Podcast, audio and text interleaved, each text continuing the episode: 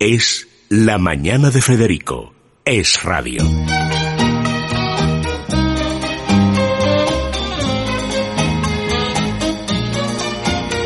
Retiens la nuit pour nous deux jusqu'à la fin du monde. Es la sintonía que da comienzo a esta sección que eh, realizan personas que vienen desde la revista Telva, redactores jefe, entre ellos Cristina Larraondo, que se encarga en la mayor, de la mayor parte de los números de esos reportajes sociales que muchas veces eh, parece que no tendrían que tener cabida en revistas de moda, de estilo y de glamour y que sin embargo nos mantienen conectados a la realidad. Por lo menos en este último número, Cristina, bienvenida. Hola, Isabel, Eh, nos dejas con la boca abierta con el último viaje que has realizado y que te ha salido un reportaje además en el que nos narras una realidad que no conocíamos de lo que está ocurriendo en la isla de, de Lampedusa. Ponnos en antecedentes, ¿cómo se fragua este reportaje? ¿Qué es Lampedusa para todos aquellos oyentes que tienen una referencia remota de lo que está ocurriendo en esa zona del sur de Italia?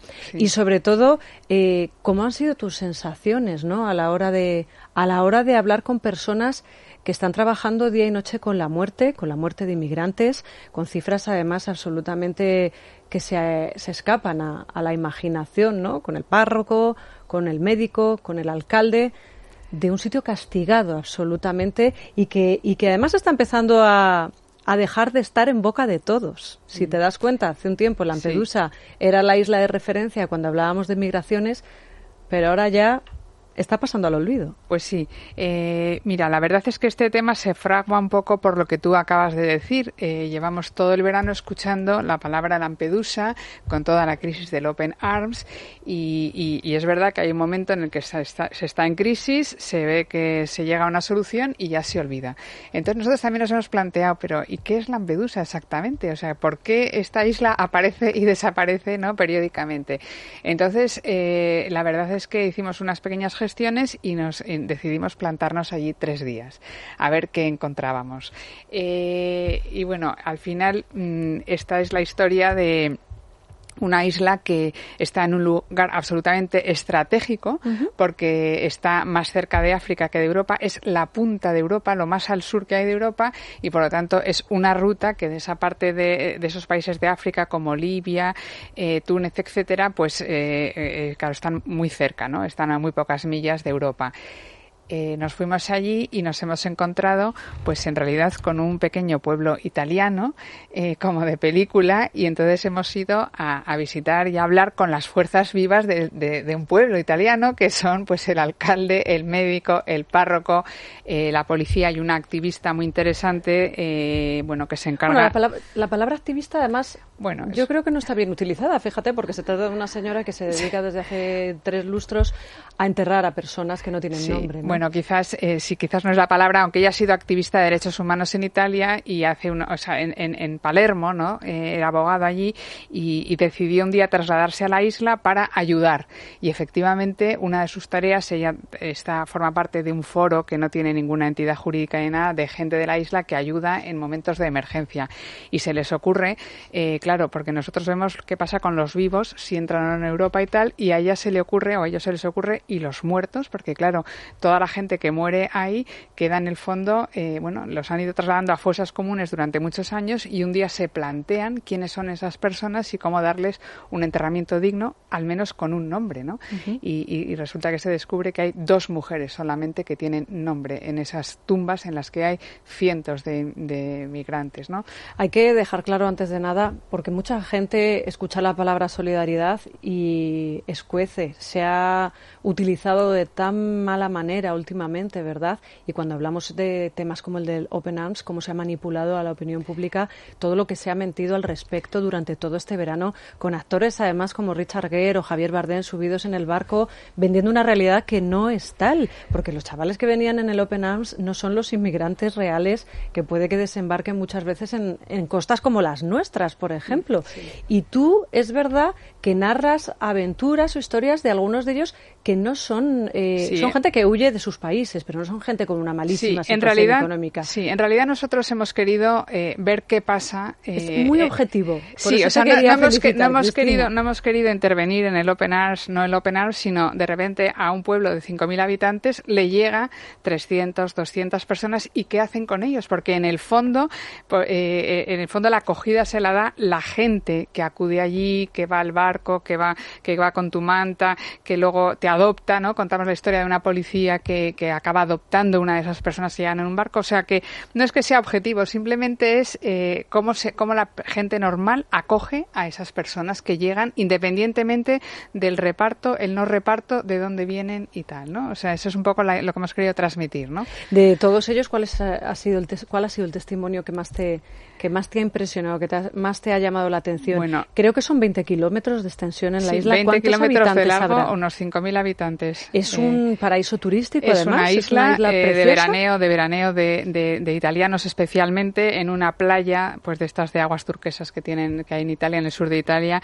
en la playa de Isla Conejos, es como un destino turístico. Y de hecho es sorprendente cómo eh, el turismo convive tranquilamente porque hay una única calle que se llama Vía Roma y tu- convive con los migrantes que salen del centro de acogida y que salen a pasear por la tarde y no hay ningún problema. La verdad es que es una cosa, una cosa muy curiosa, ¿no? Bueno, también hay que decir que creo que son 600 efectivos de la policía, de los carabinieri italianos, los que están allí desplazados constantemente. Para una Sí. población de 5.000 personas Sí, sí. es una cifra muy elevada. Creo que re- esta es mañana que es- leía un- una equivalencia, no sé si decían que tocaban a un, uno de cada ocho habitantes. Es que aparte era de- la policía, era Aparte de las del tema de la Armadas. migración es una zona, mm, un punto estratégico de Italia y de Europa, ¿no? Por lo tanto hay pues eh, mucho militar y tal, pero bueno, pasa muy desapercibido. La verdad es que no te enteras quién es quién eh, y, y es una isla muy pacífica, ¿no?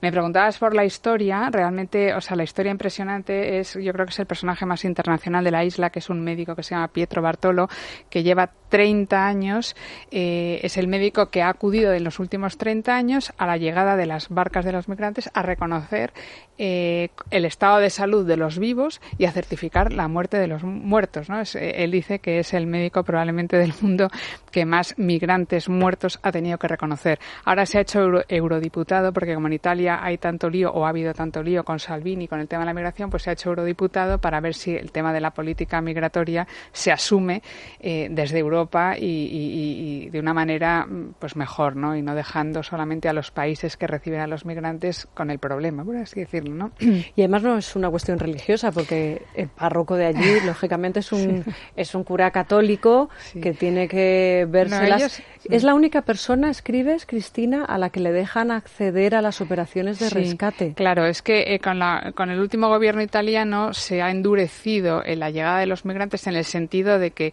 entran en una zona que está cerrada por los militares.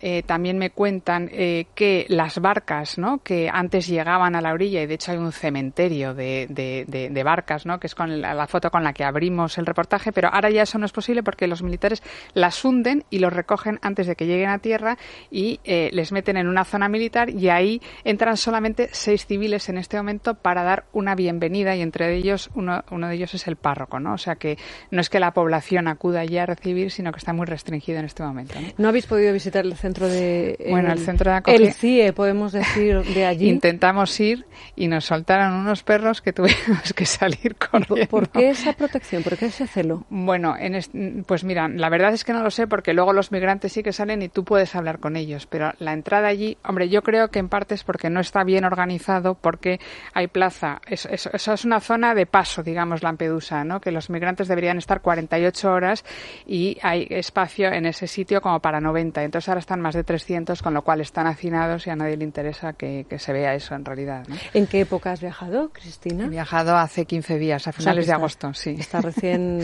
Recién sa- salido en el, en, en el número de... En no, el número de octubre, que ya octubre está. que sa- que Ah, acaba de salir al kiosco. Pues te voy a pedir que me dejes ver la portada? Porque yo creo que el número de octubre hemos hablado bien poco aquí. Sí, yo creo que eh, tenemos un suplemento y vino Patricia a hablar de niños, pero todavía hay muchos temas de los que hablar. Hablando de niños, bueno, pues recomiéndame un par más de los que no nos podamos perder en el, en el Telva de esta semana. La verdad es que pesa, ¿eh? Pesa.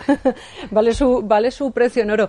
¿Cómo, ¿Cómo estás enfocando tu próximo reportaje? Yo no sé, Cristina, si tienes en mente hacer algo parecido, no eres la viajera de la revista, porque siempre sabemos que Marta de la Calzada o la propia directora Marta, Marta viaja al glamour. todo el día en los desfiles internacionales. Bueno, muchas veces vienen bastante más quemadas, yo creo, de lo que podrías venir tú, ¿verdad? No, no, no. Bueno, estamos buscando alguna otra cosa que todavía no la, tenemos en marcha, pero, pero bueno, sí, espero, porque estos reportajes la verdad es que nos gustan muchísimo y les damos como mucha importancia en la revista, ¿no? Porque efectivamente hablamos de, temas de actualidad y no solo de moda, ¿no? Bueno, pues la han escuchado ustedes, es Cristina Larraondo, es una de las redactoras jefe de, de la revista Telva, ya está en sus kioscos con el suplemento Telva Niños, que además es pura diversión, sobre todo para todos aquellos que tienen pensado ya poner a los niños guapos de cara a todas esas celebraciones que empezamos a pensar ya en bautizos, en comuniones, etcétera, etcétera, y, hay un bulle bulle en los colegios y en ciertas edades. Gracias, Cristina, como siempre, gracias, a, la redacción de Telva. Nosotros vamos a hacer una parada. Ya saben que les venimos recomendando Divecol Forte, porque el tema del verano suele afectar de alguna manera nuestros análisis y cuando nos dan los resultados eh, de la cifra del colesterol, muchas veces nos llevamos las manos a la cabeza. Claro, nos hemos relajado, hemos tirado de fritos y de sustancias que no son del todo aconsejables y esa cifra sube. Divecol Forte les va a ayudar de una forma absolutamente natural a combatir el colesterol, el malo, además dos cápsulas diarias y lo encuentran ¿dónde? En la parafarmacia de Mundo Natural, que ya saben que tiene su sede aquí en Madrid, en las parafarmacias del Corte Inglés y hay un número de teléfono, es el 91 446 0000 91 446 0000. Pausa brevísima y ya está con nosotros Andrés Amoros. Es la mañana de Federico. Es radio.